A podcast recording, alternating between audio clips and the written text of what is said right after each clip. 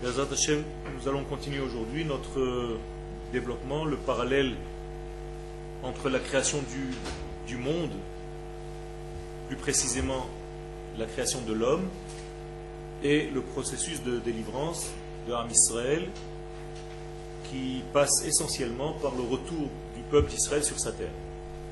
Je vous rappelle une règle fondamentale au niveau du messianisme. Le messianisme n'est pas religieux, le messianisme est politique. C'est-à-dire que malheureusement, les gens pensent que le messianisme est un degré religieux, alors que Melech HaMashiach est d'abord un roi.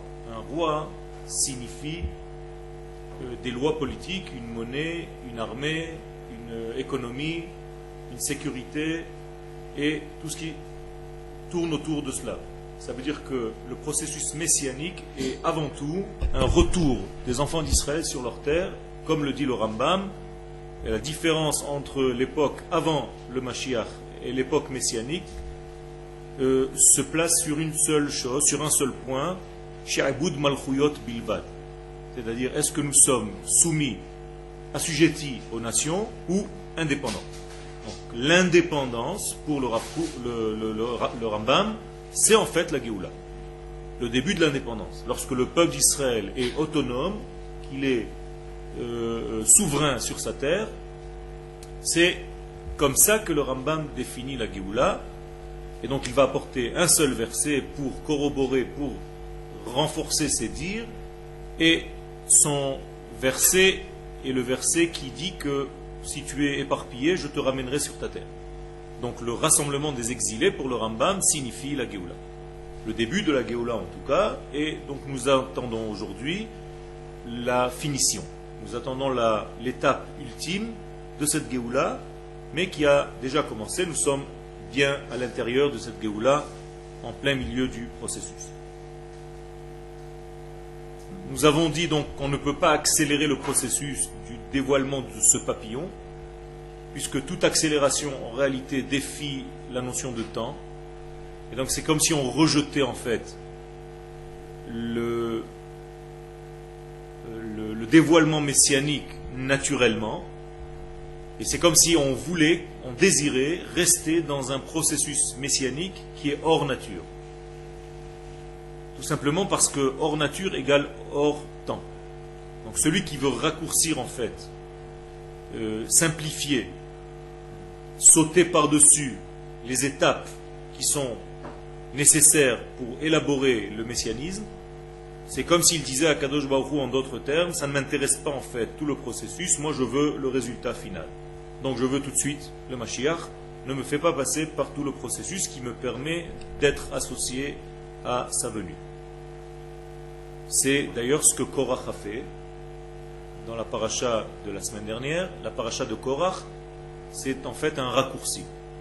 Korach veut faire un court circuit, arriver immédiatement à la fin des temps, sans passer par l'étape préparatoire, sans passer par la participation du peuple d'Israël.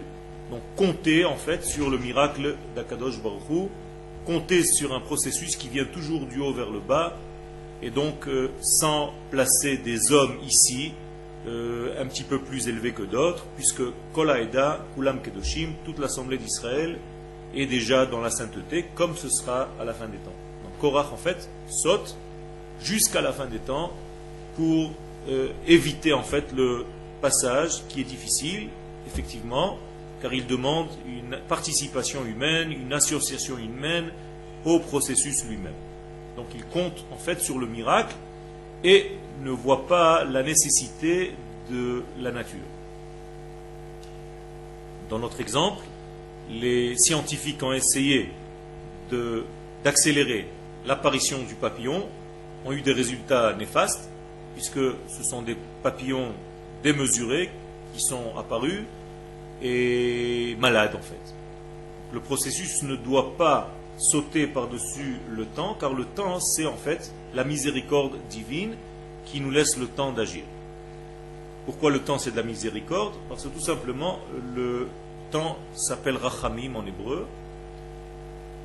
Rachamim qui est le pluriel de Rechem, et Rechem qui est en fait la matrice. Donc la matrice de la maman, qui s'appelle Rechem Ha'em, c'est en fait donner le temps au fœtus de se former dans son passage entre le Olam Haba et le Olam Azé. Entre le degré spirituel dans lequel se trouve le bébé dans le ventre de sa mère et entre le degré matériel dans lequel il sera lorsqu'il sortira dans ce monde. Apparemment, il est plus facile d'être dans ce degré spirituel du ventre, mais les Chachamim nous disent que ce temps-là n'est pas compté, puisque le temps commence à être compté à partir du moment où le bébé naît. moralité, c'est seulement lorsque le bébé arrive dans le monde de la matière qu'il commence à devenir participe. Il participe lui-même, il est associé lui-même à son façonnage à son élaboration, au fait qu'il soit grand. Préférons un bébé qui naît, qui est dans la matière, plutôt qu'un bébé qui est nourri, par un cordon ombilical.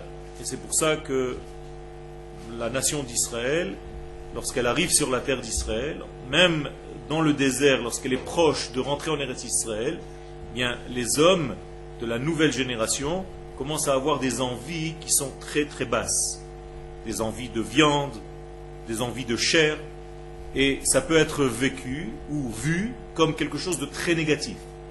Or, les sages de la Kabbalah nous disent, au contraire, ça prouve que ce peuple est mature, donc il veut voir dans la matière les plus grands degrés de l'esprit. Ils n'ont plus peur de la matière. Alors que l'époque désertique, la nation tout entière est dans un degré tellement spirituel que cette nation a peur de la matière, voire faute des explorateurs. C'est la peur de rentrer dans la matière, la peur de descendre dans un monde matériel et donc rester dans un monde spirituel où l'étude de la Torah me suffit et je suis dans une yeshiva extraordinaire avec le plus grand des rabbinim, Moshe Rabbeinu. Donc, quoi de mieux? Bien, les sages nous disent que ce n'est pas le désir d'Akadosh Baruch si ce n'est exactement le contraire, Penou ou Voyagez, quittez ce degré du mont Sinaï, parce que je prévois pour vous quelque chose de plus bas, apparemment, mais en réalité où vous pouvez vous monter. Autrement dit, lorsque Moshe disparaît, il permet au peuple d'Israël de grandir. C'est un paradoxe. Hineni la quand Moshe Rabbeinu va mourir, il est écrit Vekam Ha'am. Le peuple va se lever. Mais la suite, c'est Vezana. Il va fauter, il va faire du znout. Alors vous allez me dire, mais alors, c'est pas bien que Moshe disparaisse, puisque le premier degré que le peuple euh, rencontre après la mort de Moshe, c'est znout. Eh bien, les sages nous disent non. C'est normal, c'est tout à fait naturel que le premier degré après que Moshe disparaisse, c'est euh, de rencontrer les difficultés de la vie. Et il ne faut pas avoir peur, ça fait partie des difficultés de la vie. Vekam ha'amazé, malgré tout, la Torah dit Vekam, c'est une élévation du peuple. Le, peuple se met debout, même si dans ses premiers degrés, il va passer par un côté de Zmout. Donc ne tombe pas dans le piège qui montre le premier degré de Eretz Israël comme quelque chose de négatif, Apparemment, c'est un processus normal. Le peuple va un petit peu laisser dans ses premières étapes tout ce qui est Kodesh, parce que le grand papa euh, surveillant, mon cher Abeno, n'est plus là. Donc, quand le chat n'est pas là, les souris dansent, ça c'est le premier degré. Mais après, on va grandir et on va devenir un peuple euh, qui est capable de tenir la route. La terre d'Israël, donc, nous fait rencontrer avec des degrés qui sont un petit peu difficiles, en tout cas pour ceux qui ont peur. D'ailleurs, ceux qui ont peur ne peuvent pas rentrer en Eretz Israël. La première rencontre avec Eretz Israël, c'est toujours des choses énormes, des géants, des choses qui sont larges, même une prostituée qui s'appelle Rachav. C'est-à-dire que lorsqu'on rentre en Eretz Israël, la première étape est une étape très matérielle qui peut faire peur à ceux qui n'ont pas l'habitude de voir le judaïsme comme un monde qui unit la matière à l'esprit, mais au contraire qui sépare l'esprit de la matière. Ken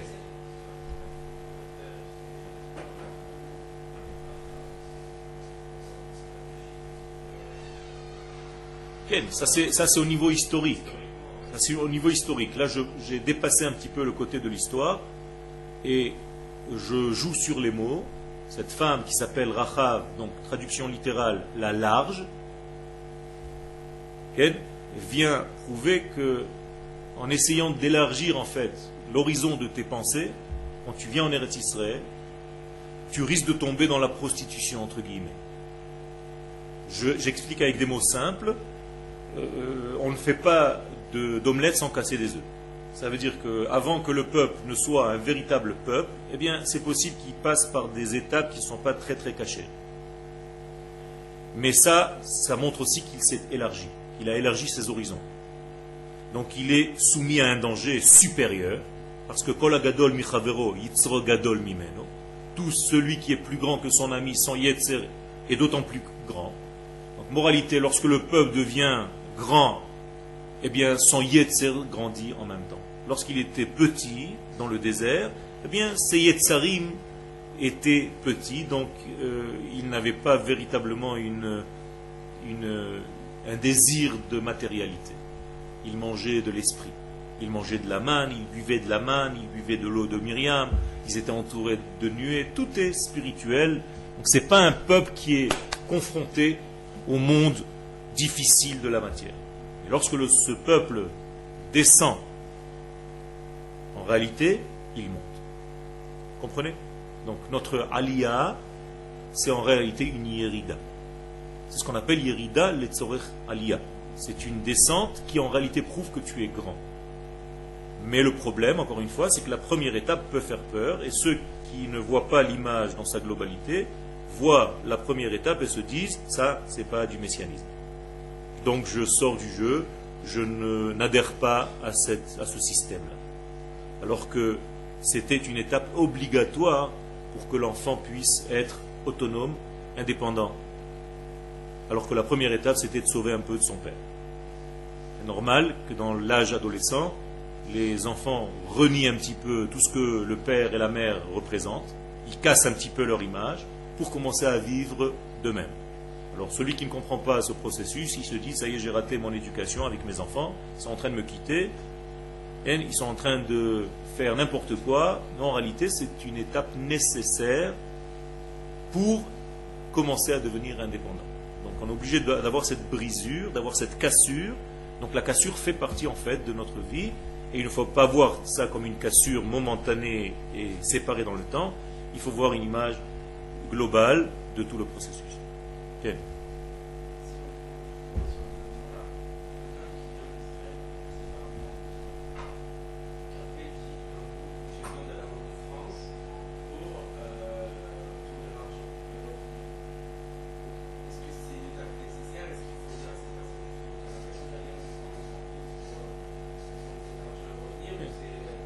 Pose une question qui est trop personnelle et trop individuelle. Non, je ne parle pas de toi personnel, mais c'est trop individuel et on ne peut pas la traiter sans connaître à qui on a affaire.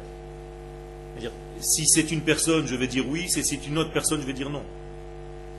Pour la même halakha, ça dépend à qui j'ai affaire. C'est une question qui est trop euh, dans le large. Tu comprends?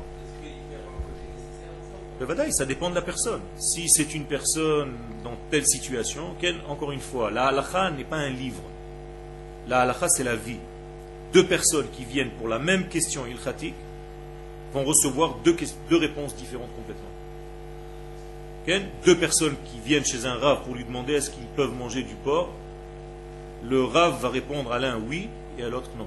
Parce que l'un est malade. Vous comprenez? Donc il faut savoir où se trouve cette personne-là. Donc tu ne peux pas répondre à une question telle que celle-ci.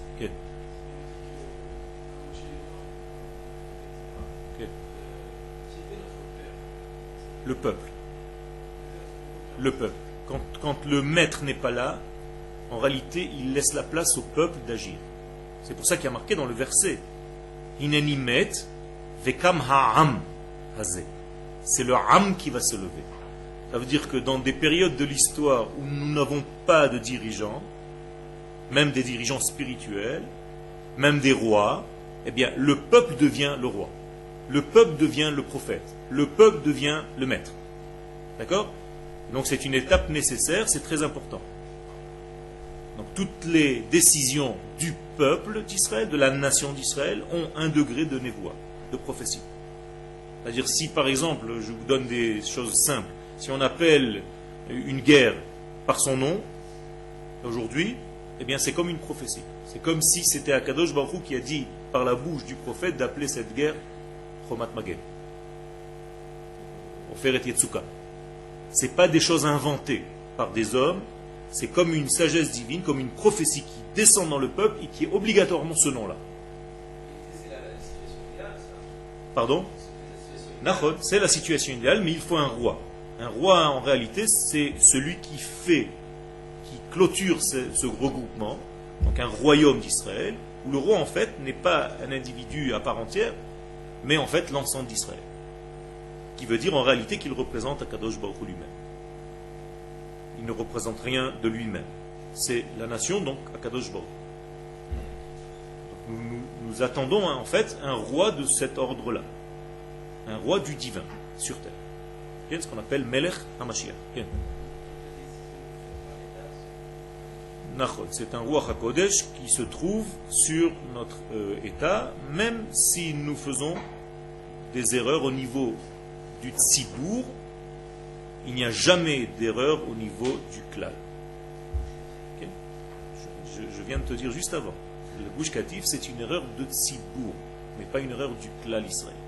Donc il y a des erreurs Tzibouri, et c'est pour ça qu'il y a des korban Tzibour il y a un korban tzibour pour réparer des fautes du tzibour. Tzibour, c'est un rassemblement. C'est les rachetevot, sadikim, benonim et rechaim. Donc il y a tout. Alors que klal, pas du tout. Klal, c'est une neshama. D'accord? Il y a une grande différence entre tzibour Israël et klal Israël. Klal Israël est bien au-dessus. Tzibour Israël et praté Israël, les individus. Ok? On continue? Alors nous sommes arrivés aux paroles du Gaon de Vilna.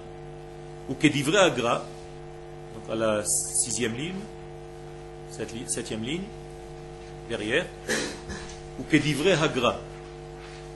Donc nous sommes dans les paroles du Gaon de Vilna. Besof bi'uro al sifra de Le Gaon de Vilna a écrit un commentaire sur un livre de Kabbalah qui s'appelle Sifra de le livre de la de la pudeur. Et là-bas, le Gaon de Vina explique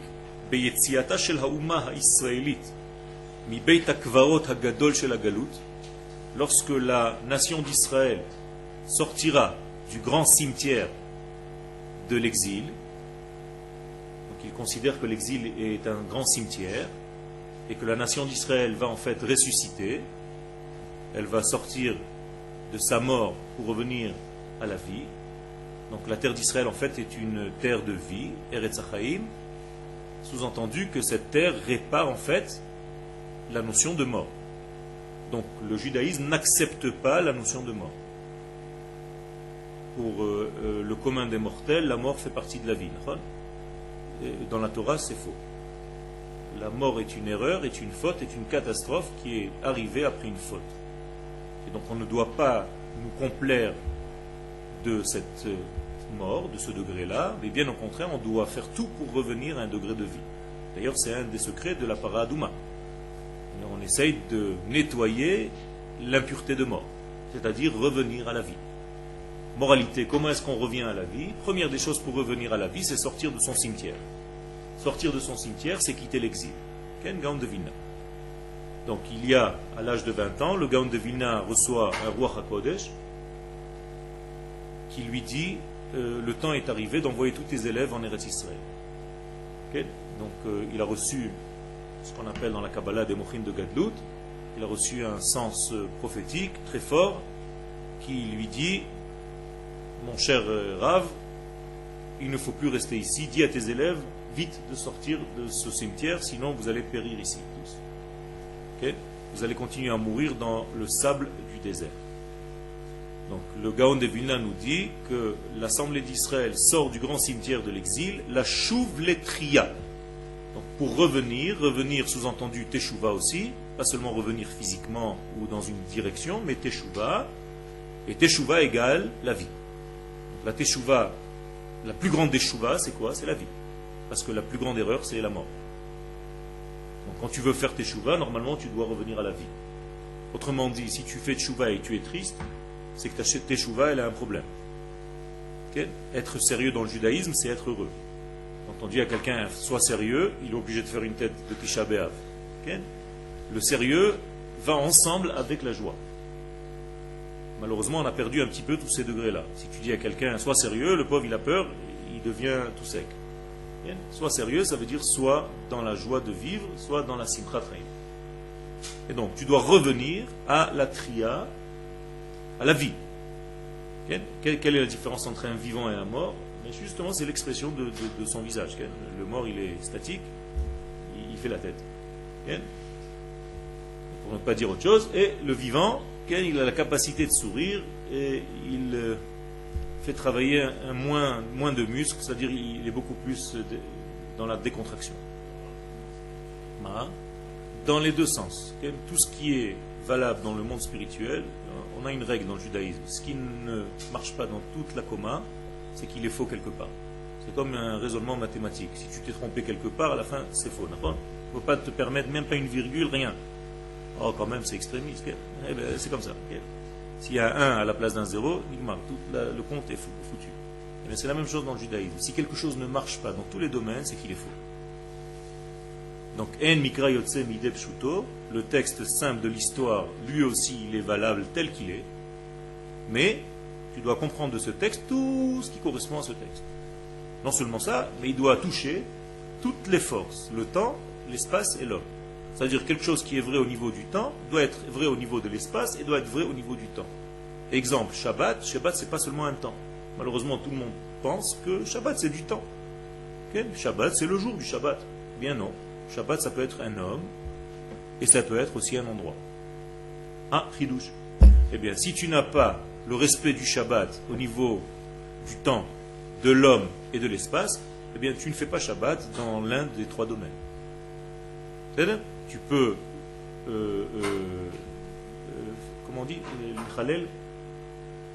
transgresser, profaner. Tu peux profaner le Shabbat au niveau terrestre. Tu ne viens pas en Eretz Israël. Donc tu profanes le Shabbat. Tu fais le Shabbat au niveau du temps, mais tu as raté le Shabbat au niveau de la terre. Et si tu n'es pas lié à un tzaddik, le tzaddik s'appelle Shabbat, eh bien c'est la même chose, il y a une profanation au niveau de l'être. Rabbi Shimon dans la Gemara s'appelle Shabbat. Quand les sages, ses élèves, voyaient Rabbi Shimon Bar Yochai, ils disaient Shabbat Shalom. Il y a Shabbat qui arrive. Donc tout le monde se levait. On se lève devant le Shabbat et on lui dit Boïkala, Boïkala. Donc c'est comme ça qu'on recevait Rabbi Shimon Bar Yochai, que les élèves le recevaient. Donc moralité, vous voyez que le Shabbat n'est pas seulement un temps, c'est aussi une terre, c'est aussi un lieu, c'est aussi un homme, et c'est beaucoup plus grand. Et si ça ne marche pas dans tous ces domaines, je reviens et je conclus, et ça veut dire que quelque chose ne marche pas. Donc, le Sefer Yetzira écrit dans le Perek He que toute chose dans ce monde doit embrasser ces trois domaines, Olam, Shana, Venefesh. C'est-à-dire un temps, un lieu, un lieu, un temps et un être. Et donc tout doit marcher dans tous les domaines. Donc ça répond à ta question, c'est aussi physiquement et aussi moralement. Donc la chouve letria, on doit revenir à la vie, Be'eretz dans le pays de sa vie. De la vie de qui? De la nation d'Israël. Puisqu'on parle de la Ouma. La Ouma, c'est le sujet. Donc la Ouma, la nation, doit revenir à la vie dans l'endroit de sa vie, dans la terre de sa vie. ça paraît facile et simple. C'est-à-dire, où est-ce que tu peux vivre? À l'endroit qui correspond à ta vie. Apparemment, ce n'est pas très difficile à comprendre. Et pourtant, regardez la souffrance pour venir ici. Eh bien, le Gaon de Vilna, il y a le Hasimon qui lui tombe, hein, c'est-à-dire il prend conscience à l'âge de 20 ans et il dit à ses élèves on ne correspond pas à l'endroit nous sommes, dans lequel nous sommes. Mais Matzavbo, donc la situation est Yesh Adain Rabim, même si au moment où tu fais ce que tu es en train de faire, ce passage-là, ce retour à la vie, tu vas avoir plein de complications. C'est-à-dire le mort qui va revivre, il ne va pas être très net au débat. Il va être un petit peu sonné, il va se lever avec des pansements, des boutons, et peut-être pas très beau à voir. Eh bien, la nation d'Israël, lorsqu'elle se réveillera de sa mort, de 2000 ans d'exil, elle aura du mal à se guérir, à guérir de sa maladie. Mumim vecholaim, donc il va rester en elle, en tout cas dans ces premières étapes de sa résurrection, des mumim. Qu'est-ce que c'est mumim Des défauts, des plaies, des, ce que vous voulez. Vecholaim et des maladies. Choli, ça vient du mot chul ou chol, c'est la même chose. Le profane, ou tout ce qui est en dehors d'Eretz Israël, qui en fait équivaut à une grande maladie, puisque la résurrection est une guérison. Donc, mumim vecholaim, nafshim veruchanim, atzrichim leherape, et ces maladies ne vont pas être seulement des maladies mentales, mais des maladies physiques et des maladies mentales et des maladies euh, au niveau de l'être et de la de l'âme, on va dire. Ça veut dire qu'il va falloir travailler euh, sérieusement pour aller chez des psychiatres euh, au niveau de la nation et chez des psychologues et en même temps chez un médecin familial. Ça veut dire que nous allons avoir des médicaments qui vont soigner et notre corps et notre esprit à la fois. Nous sommes malades de tous ces mots, M-A-U-X. Et donc nous devons guérir de tous ces mots. donc euh, vous voyez que le Gaon de Vilna ne dit pas que c'est tout rose. Et donc ceux qui ne comprennent pas en fait le film au départ et qui se sauvent, qui se disent ça c'est pas la Géoula, en réalité qu'est-ce qui se passe? Ils ont quitté la salle au moment où ça sentait un peu mauvais. Dommage. Il fallait attendre un peu et ça, ça, respire.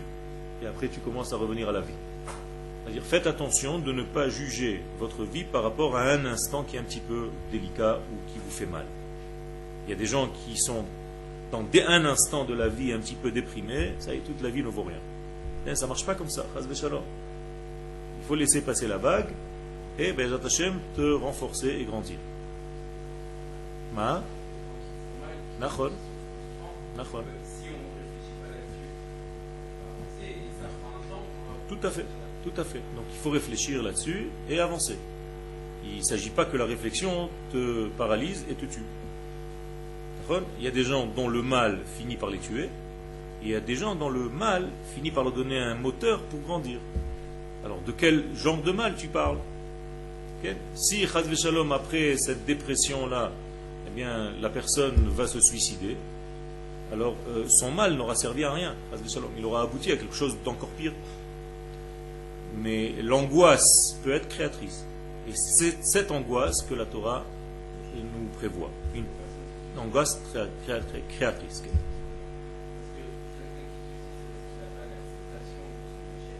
Ça veut dire qu'il ne voit pas en fait l'image globale. Il voit le point dans lequel il est.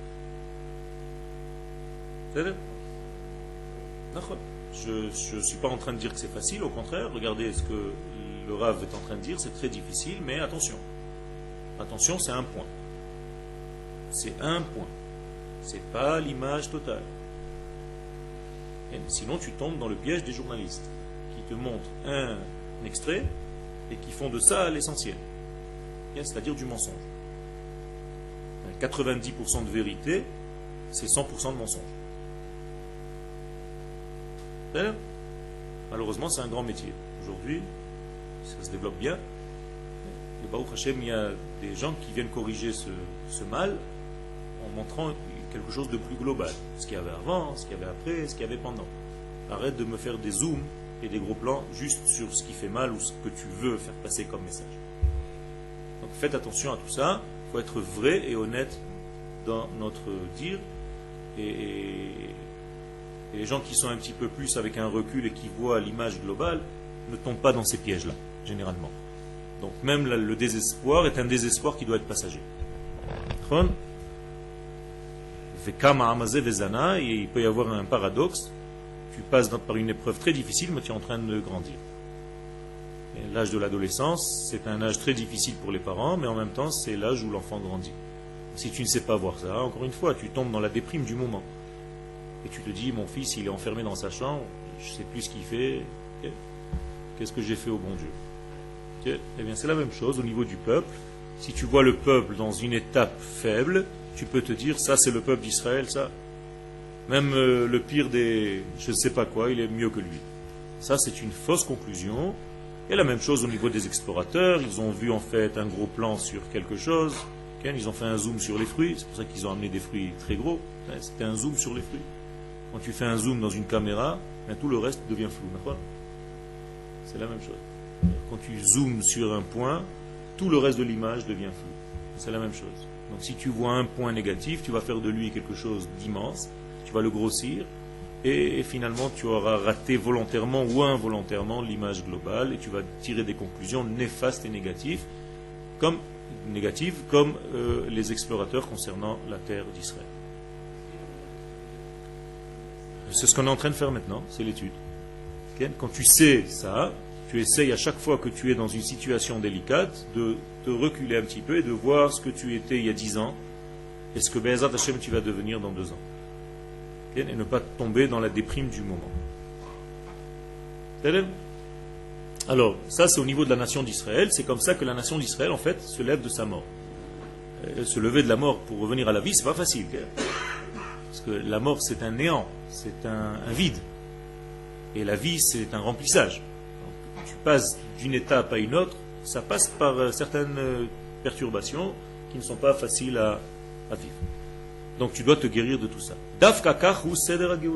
Et donc, conclusion, d'après le Gaon de Vilna, à la fin du Sifra d'Etzniuta, c'est en réalité l'ordre nécessaire de la délivrance du peuple d'Israël et du monde entier.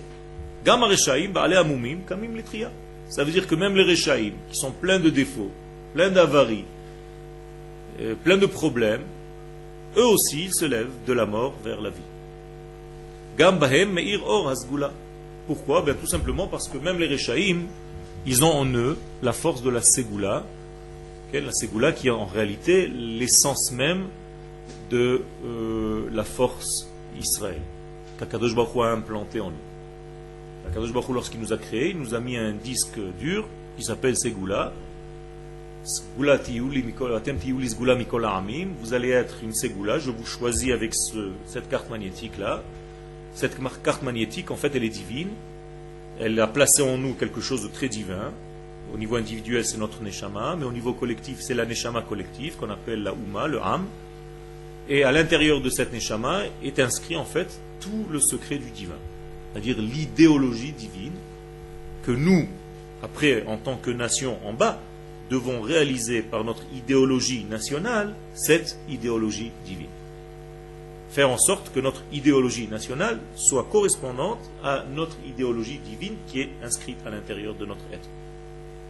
au moment où nous vivons selon ce degré-là, par rapport à notre idéologie divine, que les deux idéologies se ressemblent et se rassemblent, eh bien, c'est la Géoula. Qu'on appelle en hébreu, d'après les paroles du Rav Kook, Ha'idea ha'elohit ve'ha'idea ha'leumit. Les hommes, pas Enoshit. Enoshit, c'est seulement humain. Les hommes, c'est la nation. Ça passe par la nation et pas seulement par l'homme, individuellement parlant. Clair? Ok. Adorazé. Donc cette génération, je continue, nous sommes dans cette génération messianique, dans cette génération de délivrance. Am Israël. Donc ce peuple d'Israël qui apparaît aujourd'hui dans le temps. Donc notre génération. D'ici. Imkol tachaluav. Avec toutes ses maladies. Avec tous ses défauts. Ou Doro Mashiach? C'est lui la génération du Mashiach. Qu'est-ce que vous voulez qu'on fasse Kadosh Baruch a choisi comme ça. Vous allez dire à Kadosh Baruch tu t'es trompé Mais c'est exactement ce que disent les gens qui refusent de voir le messianisme dans ce processus. Ils disent à Kadosh Baruch excuse-nous, mais nous on a étudié à la Yeshiva que tu es en train de te planter. C'est pas comme ça qu'on fait la Géoula à Kadosh Baruch tu es bien gentil, nous on va t'apprendre. C'est exactement ça.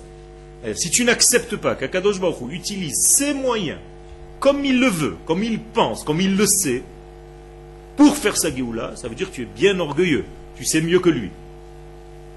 Et donc tu dis, cette génération n'est pas méritante, c'est pas le moment, tu commences à trouver des combines. Alors ce processus, il passe par cette nation, comme elle est, avec ses défauts. Quand vous allez vous marier, vous allez vous marier avec une femme qui a des défauts. Et c'est votre femme. Mais elle a des qualités aussi. Tu ne peux pas avoir tout dans des qualités, il y a des défauts. Je fais avec, ça fait partie de la vie. Quelqu'un qui est sans défaut, il n'est pas humain. Baou Hashem, nous avons des défauts, c'est pour ça que nous sommes là. On n'est pas des robots, On n'a pas été fait en plastique avec des systèmes d'ordinateur. Nous avons quelques tâches. Les tâches, c'est joli. Ça fait partie de notre vie. Il faut aimer même ces tâches.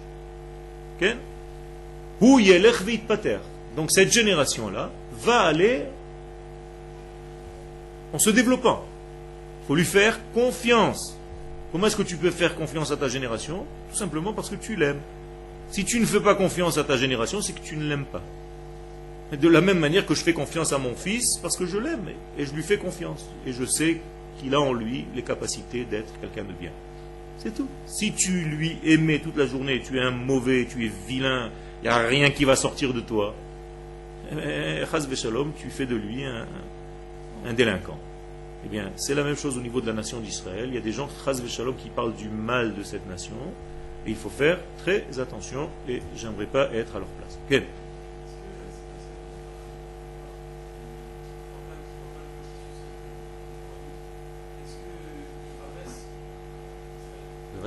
C'est ce que suis en train de dire.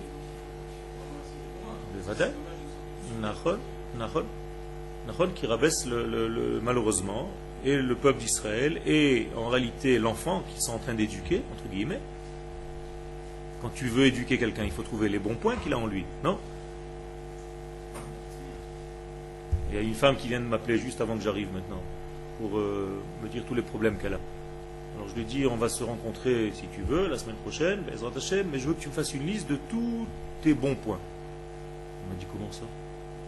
Je dis, pourquoi tu n'en as pas? Elle m'a dit, j'ai jamais pensé à ça. Je lui dis, pourquoi tu n'as que des défauts? Elle m'a dit, non, c'est intéressant. Je, lui dis, c'est... Alors tu vas découvrir, en fait, combien tu es bien. Alors, je vais t'aider à te découvrir combien tu es bien. Alors tu vas me faire une liste de tout ce qui est bien en toi. Mais ce n'est pas de l'orgueil, pas du tout. C'est une reconnaissance. Kadosh Baruch il t'a donné des points bons. Eh bien, dis-lui merci pour ces points qui sont bien. Toute la journée, tu râles. Tout est mauvais. Si tout est mauvais, j'ai rien à arranger. Si tu es morte. si tu veux que je t'aide, moi j'ai besoin de savoir toutes les qualités qu'Akadosh Baruch t'a données. Il y en a plein, je suis sûr. Ah ouais, d'accord, ah oui. Intéressant. Eh, shalom. Mais c'est la même chose. Montrez-vous, appuyez sur vos bons points. Vous en avez?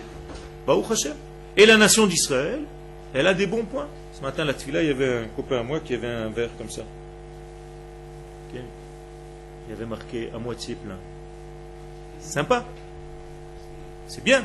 Mieux qu'à moitié vide. Il y a des gens qui voient tout à moitié vide. Je préfère voir à moitié plein. Si tu vois toujours à moitié vide, c'est pas très chacham. Chacham en hébreu, c'est kos chatzim elea.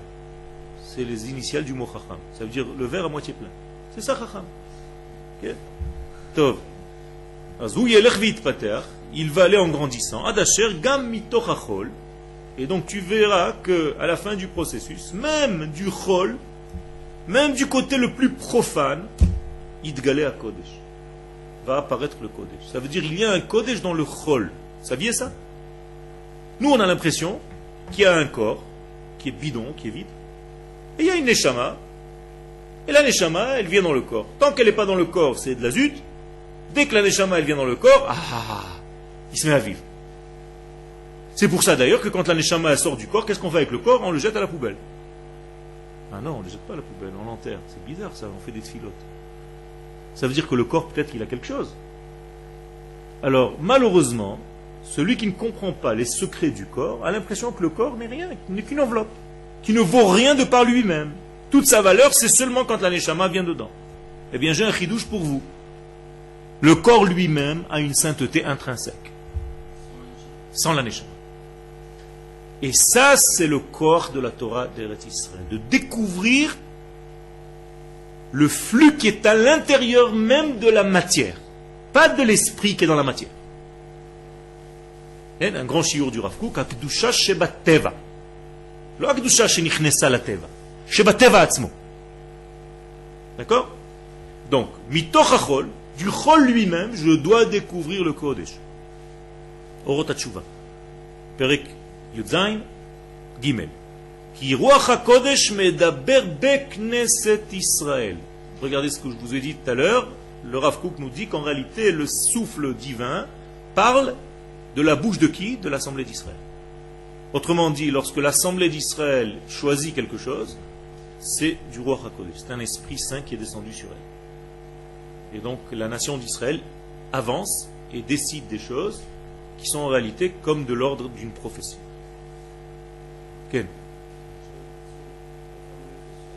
On doit fermer les yeux sur les... Non, on ne doit pas fermer les yeux sur ce qui se passe. Nous ne sommes pas des aveugles. Ça, c'est la chita du soulard. La chita du soulard, c'est de regarder le vin et de tourner comme ça et de croire que le monde, il est droit. Parce que tout le monde tourne en même temps. Comme ça c'est marqué, il, regarde son verre, il a l'impression qu'il marche droit. Alors nous ne sommes pas des soulards, nous devons faire face aux problèmes, mais nous ne devons pas conclure que les problèmes nous ont tués. Les problèmes font partie de notre vie, on doit les surmonter. Sheva Paul Sadik, c'est Kam. Le tzaddik n'est pas un soulard, il voit qu'il tombe, mais il se relève à chaque fois.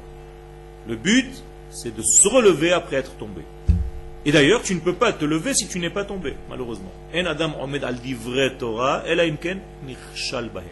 Tu ne pourras jamais comprendre un secret dans la Torah si tu ne t'es pas cassé la figure sur ce sujet-là.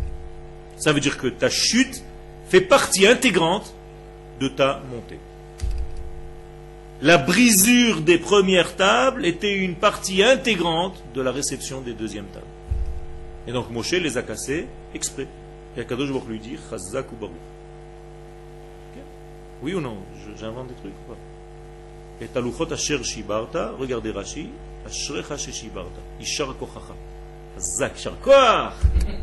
Rabbeinu, tu as cassé les. Pourquoi ben, Tu permets maintenant à la nation de rassembler les morceaux? Fais un petit coup. C'est super de tomber. Mais pour se relever, attention. Si tu restes dans la chute, tu es mort. Un prof est rentré en classe, les gosses ils lui ont fait un sale coup, le premier jour de l'année, Ken il lui met un fil, il s'est coincé les pieds, il est tombé. Tous les gosses dans la classe éclatés de rire, machin, le prof se relève, leur dit première leçon. Dès qu'on tombe, on se relève. Ça c'est la première leçon pas grave, vous êtes fiché de moi, vous êtes euh, fichu de moi, vous êtes rigolé, je suis tombé, je me suis cassé la figure, mais je me suis relevé. C'est une leçon pour vous dans votre vie. on ne doit pas rester dans des chutes, on doit monter. Donc Am Israël ne reste pas sur des défaites, il se soigne et il monte et il grandit. C'est pour ça que les nations du monde deviennent folles, parce que nous sommes comme dans le dessin animé, on a beau nous déchirer en morceaux, on, est toujours vivant. Vous avez vu les dessins animés, jamais il meurt, le personnage. Il tombe de 10 km, on l'éclate, on le coupe en morceaux, dans des scies, machin. Il se rassemble, et il se reforme, et il est là. Ça, c'est Am Israël. On peut nous rentrer dans des fours, on peut nous rentrer n'importe où, on est toujours là, Baruch Hashem. Pourquoi? Parce qu'on ne s'arrête jamais au niveau de notre défaite. De la défaite, on sort et on se construit. Des cendres, on se reconstruit comme cet oiseau qui s'appelle le phénix, l'oiseau du sable, Ofachol, qui en réalité renaît de ses cendres, et bien ça c'est un Israël. On renaît de nos cendres, les cendres de la vacheresse. Donc nous avons un, paradoxe de vie extraordinaire. C'est pour ça que c'est la paracha de la para Adouma, c'est la paracha du paradoxe. Tov. Chayav, je reviens au papillon. Euh, dans la suite de sa vie, cette larve passe cinq euh, processus, cinq périodes de hitnashlut.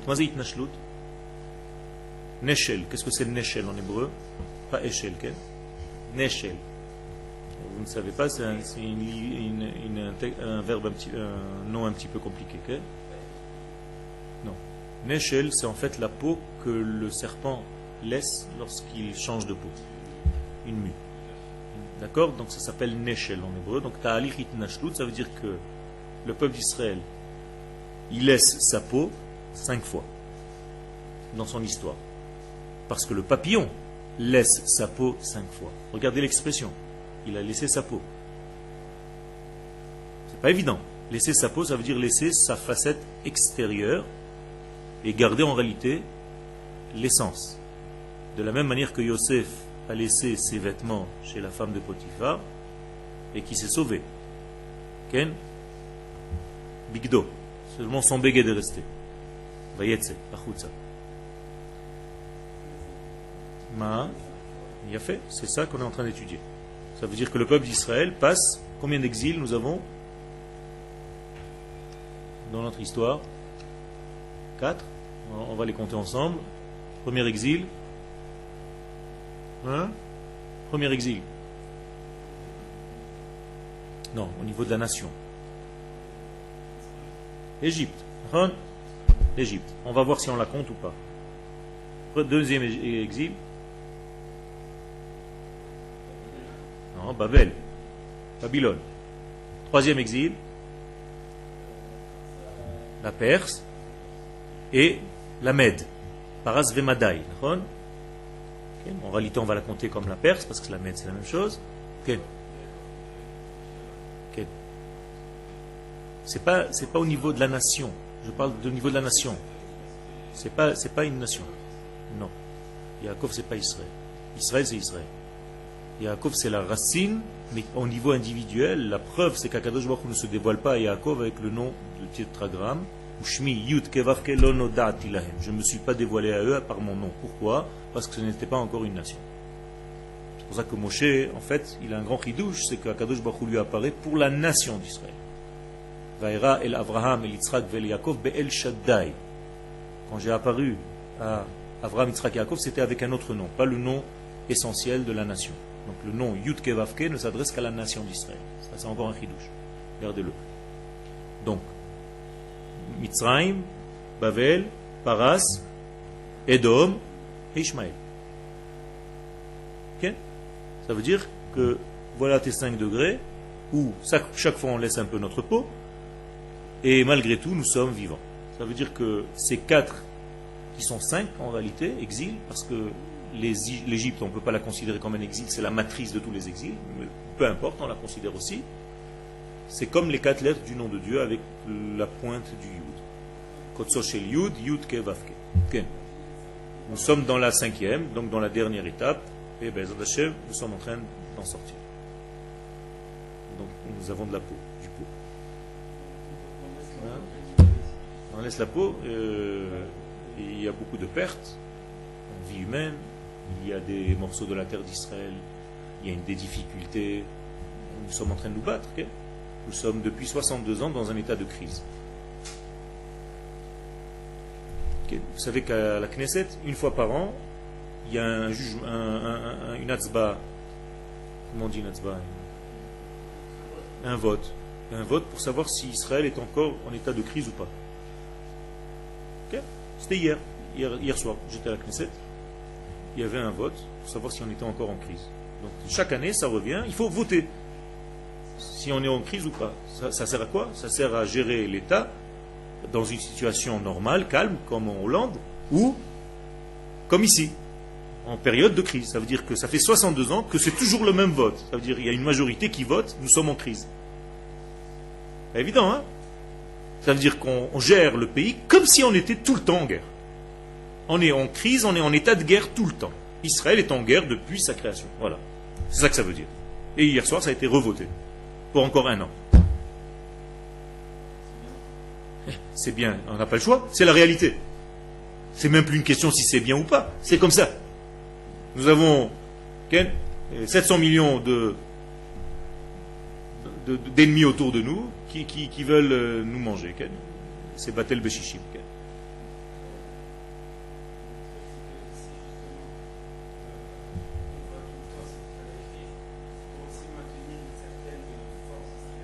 Ok.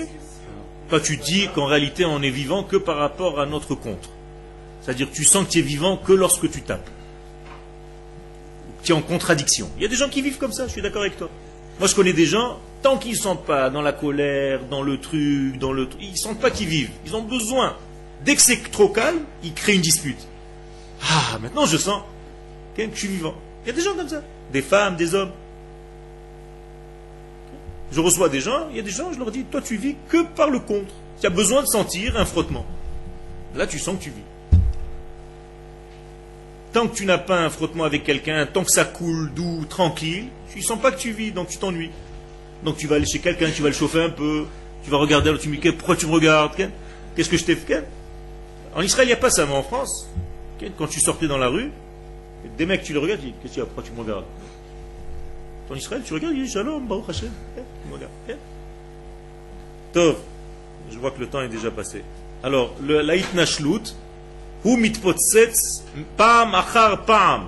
Il s'éclate, il explose, littéralement. C'est pas une invention, je suis pas en train d'exagérer dans les mots. Cette larve, si vous la filmez, au ralenti, elle explose. Pourquoi? Merov achila. Tellement il a explosé, tellement il a grossi, et que sa peau ancienne ne le supporte plus. C'est-à-dire, il a tellement grossi que la peau éclate. Merov Achila, ou mis cet oro. Et qu'est-ce qu'il fait avec sa peau en fait? Il a fait fondre avec des sucs digestifs qui sortent de sa bouche. Alidé mangenon pnimi, par des, produits qu'il fabrique de l'intérieur de lui, ou et il se fabrique une nouvelle peau. Vous voyez un petit peu le parallèle avec le peuple d'Israël. On arrive à des périodes où on explose de plein de choses et après on tombe parce qu'on était un petit peu orgueilleux, et c'est pour ça qu'on s'est pris un petit peu dans la gueule, excusez-moi les expressions, et après on se refabrique et on comprend, à chaque fois on fait une commission d'enquête pour savoir comment il faut plus retomber dans ce truc. Chaque chose chez nous c'est une étude approfondie, il y a des écoles pour tout. Ailleurs tu passes, c'est fini. Il y a eu un truc, tu passes. Non, chez nous ça dure 2, 3 ans chaque petit truc. Et on a des cahiers entiers pour chaque machin. C'est bien très très bien. C'est le seul peuple au monde qui est tellement moral qui fait ce travail sur lui-même. Tikkun Amidot. Tout le temps on est en train de se réparer. C'est-à-dire jamais on va dormir sans Cheshbon Nefesh. C'est extraordinaire. Aucun peuple ne le fait. On met tout sous le tapis et on continue. Et Baruch Hashem, les autres sont bien contents parce qu'ils ont trouvé un métier, ils nous aident. Chaque fois qu'on fait un petit pas, ah, tu as tourné à droite, commission d'enquête, pas de problème. Tu tournes à gauche, la même chose. Il nous aide. Il nous aide à faire un cheshbon nefesh. Ça veut dire qu'on n'est jamais tranquille. On a toujours des caméras du monde entier visées sur nous qui nous obligent à devenir le chnoun de la classe. C'est-à-dire le leshbot. C'est-à-dire l'élève le meilleur de la classe. Il faut que tu bosses comme un fou pour arriver à ce que tu dois faire. Donc on ne va pas te laisser. Vous connaissez le, type qui est toujours au fond de la classe, qui est toujours comme ça. Quand il a un 10 sur 20, le prof il lui dit Baruch Hashem Jusqu'à maintenant tu avais zéro. Et celui qui est bon, il a toujours 100. Quand il a 95, le prof il dit Mais qu'est-ce qui t'arrive? Ça va, 95, c'est bon, non? Qu'est-ce qui t'arrive? Je, ne sais pas, je suis angoissé, 95. Et eh bien c'est la même chose. Todarabah.